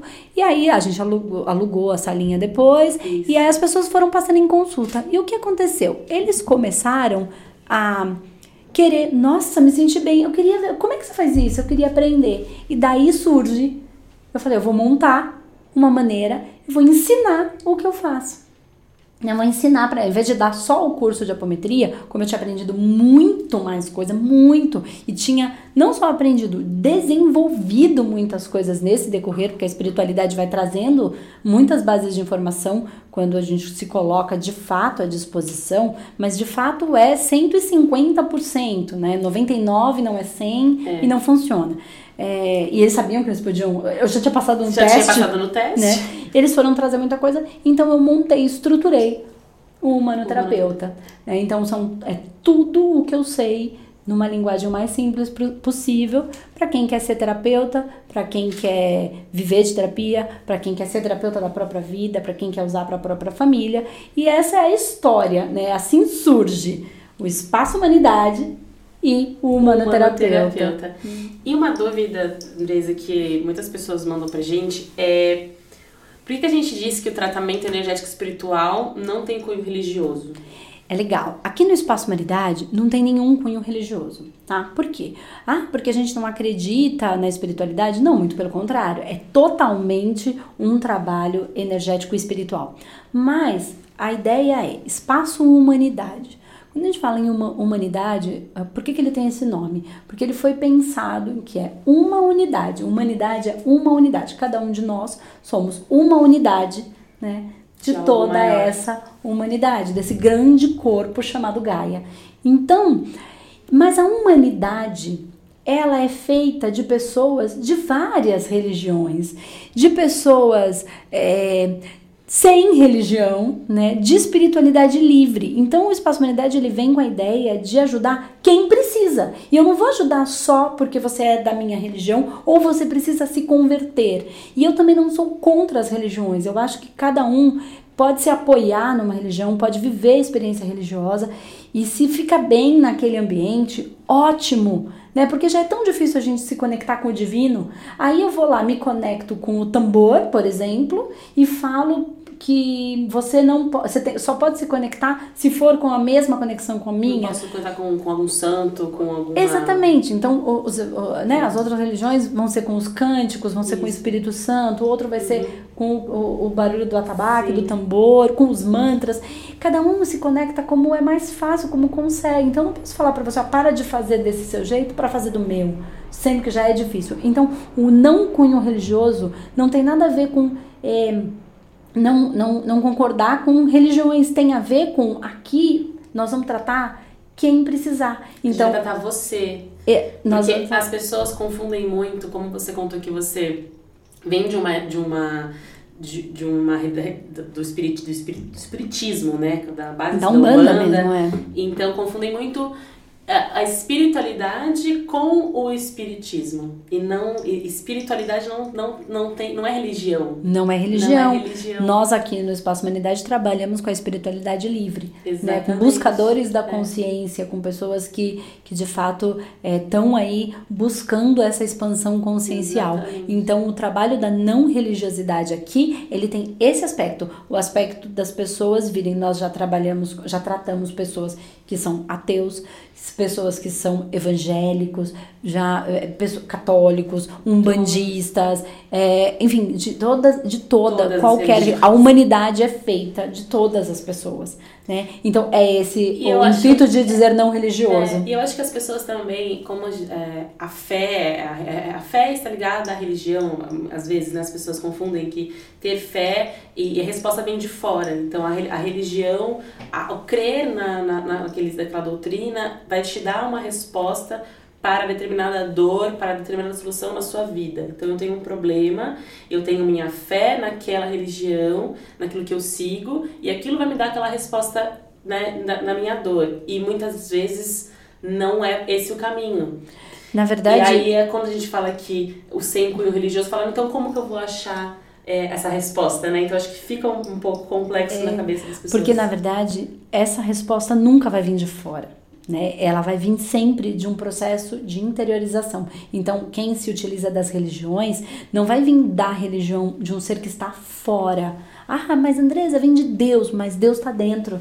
É. Né? Não adianta buscar. Então, é, é internamente que essa conversa acontece. Então, esse é o processo de autorresponsabilidade que vai é, é, linkar com o que eu falei lá no começo. Eu achava, quando eu ia no centro, que eles tinham que resolver o meu problema. E como eles não resolviam, eu vou embora, porque eu não quero mais saber de espiritualidade, porque isso não funciona. E não é verdade. Não é verdade. É só um processo onde eu fui entender que eu tinha que ter contato com a minha espiritualidade da maneira como ela era, que era diferente do que eu conhecia. Que era como sua mãe trabalhava, como seu pai trabalhava, como, Como seu sogro trabalhava. Exatamente, ou como É. as igrejas, não era Como nada daquilo, não né? era como era na igreja católica, porque eu frequentei muito, né, a igreja católica, é, não era como era na evangélica, não era como era na Umbanda, não era como era no kardecismo, na minha não era de nenhum daqueles, daquelas maneiras. Daquela maneira. né? E aí foi isso. Então aí eu entendi. A resposta tá dentro, não tá fora. É uma conversa interior. Então o processo de autorresponsabilidade de mudança,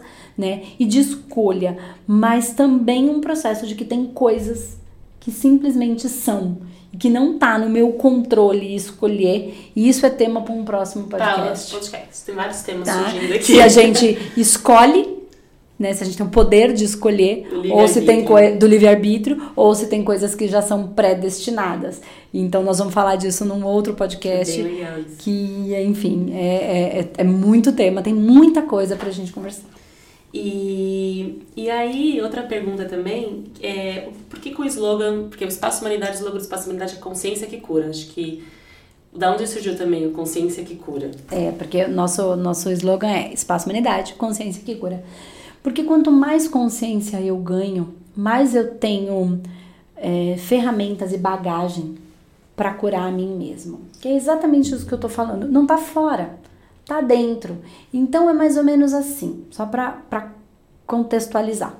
Tudo já tá no campo, né? Ou tudo já tá na mente divina, ou tudo já tá na mente coletiva, no inconsciente coletivo, no campo morfogenético, como cada um quiser chamar, e tem as mentes superiores ainda a esse, a, esse inconsciente coletivo daqui da Terra, né? Tem outras orbes. É, o que acontece é que tudo já tá aí, é só acessar, tá? Sim. Mas eu vou dar um para, vou fazer um paralelo que é, é muito bom, que mas para eu acessar, eu preciso ter uma base, eu preciso baixar o aplicativo. Então, só fazendo um paralelo com a música, né? Por exemplo, é, você, a música tá aí, é só acessar. Mas para acessar essa música que tá na nuvem, né? Então vamos pensar aí nesses, nesses celular, né? Aplicativos, né? aplicativo. Que existem para eu ba- baixar essa música, eu preciso instalar o aplicativo. Para você escutar o podcast, você precisa instalar o aplicativo de podcast para escutar a gente. Exatamente. Então, o que é a consci... ganhar, aprender, estudar? É baixar o aplicativo para conseguir é, compreender essa mensagem que tá é o que no vai todo. codificar a mensagem. É para a música poder tocar, Tocar. né? Então eu sinto tudo, mas se eu não sei nada do que eu sinto, eu sinto o outro, eu sinto dor, eu sinto medo, eu sinto tristeza, não é minha, não aconteceu nada na minha vida. Por que, que eu tô triste? Não aconteceu nada hoje, de fato, que fizesse com que eu me sentisse triste, mas eu tô triste. Então eu tô sentindo esse campo. Ok, eu, se eu não entendo isso e não sei como lidar com isso, né, eu sofro. Quando eu entendo, eu ganho consciência sobre tudo isso, eu curo a minha dor, né? Exatamente. Porque o que é meu, o que não é meu. Então, como é que eu vou saber o que é meu e o que não é meu? Eu só posso saber se não é meu quando eu sei o que é meu. Quando você ganha consciência do que do como você é, como você funciona. Como o seu Como sistema, você toca, né? como essa banda toca. É. né? Então, consciência cura por quê? Porque eu, eu, primeiro, que eu sei quem eu sou, sei como sinto. Quando é algo diferente de mim, não é meu. Ok. E aprendo, e aí de maneira consciencial, eu aprendo a tratar isso. A tratar. A esses pedaços, níveis e tantas outras Sim. coisas que a gente vai falar mais pra frente, a- que estão em dor, a aliviar a sua Aliviar dor. a sua Então é a consciência que cura tanto de mim pra mim mesmo, como eu dando consciência. Eu não, não falo muito com as pessoas, eu não dou muito vídeo, então eu vou dando consciência. Então quantas mandam mensagem pra gente? Muitas. Depois de estar vendo seus vídeos, eu melhorei muito, nem tendo feito o tratamento, porque a gente entrega tudo. A gente É. entrega A gente tudo, entrega gente. tudo, tudo. A gente tem uma ideia, você, a gente vai fazer um curso, ela vai dar um curso presencial, a gente grava um vídeo, a gente coloca. A ideia do podcast é justamente a gente ter essas conversas abertas, né? mais profundas. mais profundas. Porque é, essa história do ganho de consciência, da consciência e cura, na minha vida fez muito sentido. Eu nunca vou esquecer aquele dia que eu tava. Eu não tinha feito curso manoterapeuta ainda. E eu sempre tive uma sensibilidade muito aflorada, mas eu não sabia o que que era mediunidade de desdobramento. Você vê, né? É, eu via muitas coisas e eu venho de uma, de uma família evangélica. Então, é, eu nem sabia que ver espírito, eu não poderia nem falar que eu via espírito para os meus pais. Porque eu sabia, assim, eu, eu frequentava muito a igreja evangélica, porque a gente é pequena, a gente vai com os pais, mas é, se, é, é, não tô falando nada, não estou sendo contra, né, na, a, a, essa a questão da igreja evangélica, mas pra mim não fazia sentido depois que eu, que eu cresci, não era aquilo que, que me dava, trazia a resposta, como, tra, como eu trouxe pra minha mãe, como eu trouxe trouxe minha, pra minha família. A sua família é A minha evangélica. família é evangélica.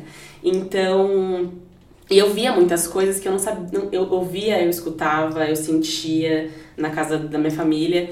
E eu não sabia o que era aquilo. E aí, quando eu comecei a, a, a Tinha entender... muito medo, Eu né? tinha muito medo. E eu não contava pra ninguém, ninguém, ninguém, ninguém. E aí, eu fui crescendo e, e a, a vida foi me trazendo pessoas que trabalhavam com umbanda, que frequentavam, né? Eram espíritas tal.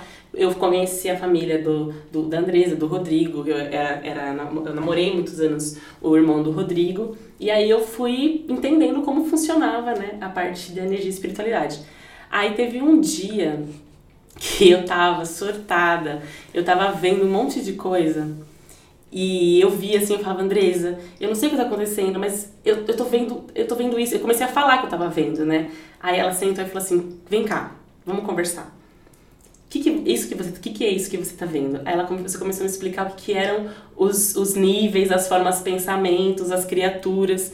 Na hora que você começou a me explicar, comecei a entender como funcionava, porque parecia que eu já. Na hora que você falou, eu falei, cara, faz sentido isso. Parece que eu já sabia, né? Já Gente, sabia. eu já Você só sabia. não tinha o Eu aplicativo. só não tinha o aplicativo. Você já sabia. Na hora que você me explicou, tudo desapareceu, assim. É, parece mentira, mas nu- eu nunca mais vi, eu nunca mais tive esse medo. Sim. Nunca, eu nunca mais vi. Eu nunca mais tive esse medo. Aí eu comecei a trabalhar na apometria, comecei a fazer os desdobramentos, eu comecei a entender tudo aquilo que eu via, na verdade.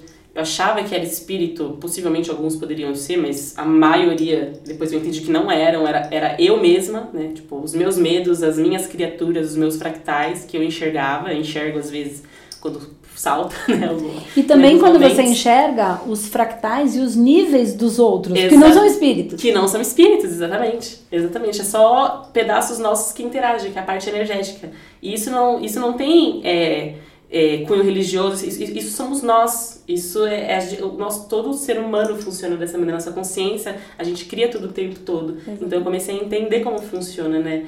É a mente, a criação, enfim. E aí, realmente, a minha vida. Aí foi a consciência que foi curou. Foi a consciência que curou. Foi o ganho de foi consciência. Foi o ganho de consciência. Foi, é. porque era uma coisa que era muito difícil. Muito é. difícil. E eu acho que aí explica muito o que a gente falou no começo. Que é assim, que eu falei, ah, por que, que eu falo energético e espiritual? É. Porque ora é espírito, mas grande parte é o energético, são as criações. E também linkando com o que eu falei lá na, anteriormente, é penso, sinto, materializo, coisa boa e coisa ruim. Exatamente. Então, tudo aquilo que eu também pensei, senti, vibrei, falei, coloquei no magnético, ele virou massa, ele virou fractal e ele orbita o universo daquela pessoa que criou. Exatamente. Né? E isso é, é, energético, não é espiritual. Não é espiritual, é só nesse campo aqui. É só nesse campo energético que cabe tratamento. Então, parte é espiritual, outra parte é a criação que a pessoa fez. Então, assim, você criou, dê conta do que criou. Ah, mas eu não sabia. Tudo bem, mas é o que é. Agora você tá, tá olhando pra isso. Tem que olhar, não tem como fugir. Exato. É a sua espiritualidade. Isso compõe o seu ser como um todo. E aí tá a consciência que cura. E o humanoterapeuta vai nessa linha e todo o nosso trabalho vai dentro de, dessa linha, que tem uma coisa que eu acho que é Essa muito... é a cor energética. Essa é a cor energética. Né? Primeiro a gente, a gente cura, é. a gente acha que a gente cura o espiritual, né? Eu acredito muito que a gente cura o espírito é perfeito, né? Nós somos espíritos. A gente cura o energético e a gente se conecta de uma maneira diferente com o espiritual. A gente consegue enxergar o espiritual. Exatamente, porque nós temos a, ideia de que vem uma coisa de fora, né, me atacar. Mas se eu tirar, né, fazer esse processo de desobsessão, né, tirar esse obsessor, mas não cuidar desse fractal, porque o obsessor ele se liga pelo fractal. Então não adianta eu tirar o obsessor e deixar essa esse, esse pedaço que seja ele qual for nível, subnível, subpersonalidade, forma, pensamento, uhum. enfim. Se eu não tratar isso, criado, né? eu tiro um obsessor, daqui a pouco tem outro. Eu tiro um, daqui a pouco tem outro, porque eu não tratei a massa que ele consegue se pegar. Porque é, é ele se, se, se sintoniza por, por essa, essa, informação. Exatamente. Que também é, já é assunto mais, mais profundo, profundo, mas é então, a minha informação condiz com aquela informação, então eu, eu, consigo me conectar com aquilo, consigo enxergar aquilo. Né? Exatamente. Né? É uma massa mesmo, uma massa. Tem massa, precisa tratar, né? Uhum. Então, quando os nossos tratamentos, a cura energética, ela implica em ganho de consciência e em tratamento dessa massa. Porque quando eu trato essa massa, o, o obsessor, o outro, o externo, não tem mais força sobre mim. Então não adianta tratar fora, é sempre para dentro. É um processo de autoconhecimento, de autorresponsabilidade. E tem o despertar, que é um primeiro momento, que é gostoso, né? Que é quando a gente desperta, que é o que Foi. você falou. Nossa, parece que eu já sabia tudo isso. É. E sabia. Você só estava despertando para algo que estava é. adormecido. A gente pensa, quando a gente fala que é, o humanoterapeuta, entender as técnicas é difícil depende que cada um vai né vai acessar de uma maneira mas é um, você desperta de uma maneira que você fala cara eu já sei de tudo isso não é possível que eu, eu só não estava entendendo eu só não sabia decodificar isso Exatamente. e você traz de uma maneira mais, mais muito mais simples muito né mais muito simples. mais simples e aí depois que você entende desperta. desperta né aí você fica a livre para expandir. Você pra vai expandir. agora, você vai expandir para onde que a gente vai. Aí essa, Aí essa é, é a nossa vida, né? É. Então, o primeiro momento é o despertar, né? O acordar daquele daquele entorpecimento, eu acordo, então é gostoso, né? E aí depois que eu limpo, que eu compreendo tudo isso, que eu já sei, eu só relembro, né, trago para o consciente, é um momento de expandir. E aí é o novo. E aí, às vezes é gostoso e às vezes não é. Por quê? Às vezes porque eu preciso deixar todas as minhas crenças para trás. Você Aquilo vai, mais nada faz tudo muda. Você vai mudar as tudo crenças, novo. né? É vai mudar novo. as crenças. E aí tem gente que resiste, porque eu vou ter que tudo que eu trouxe não é daquele jeito, não necessariamente não daquele jeito.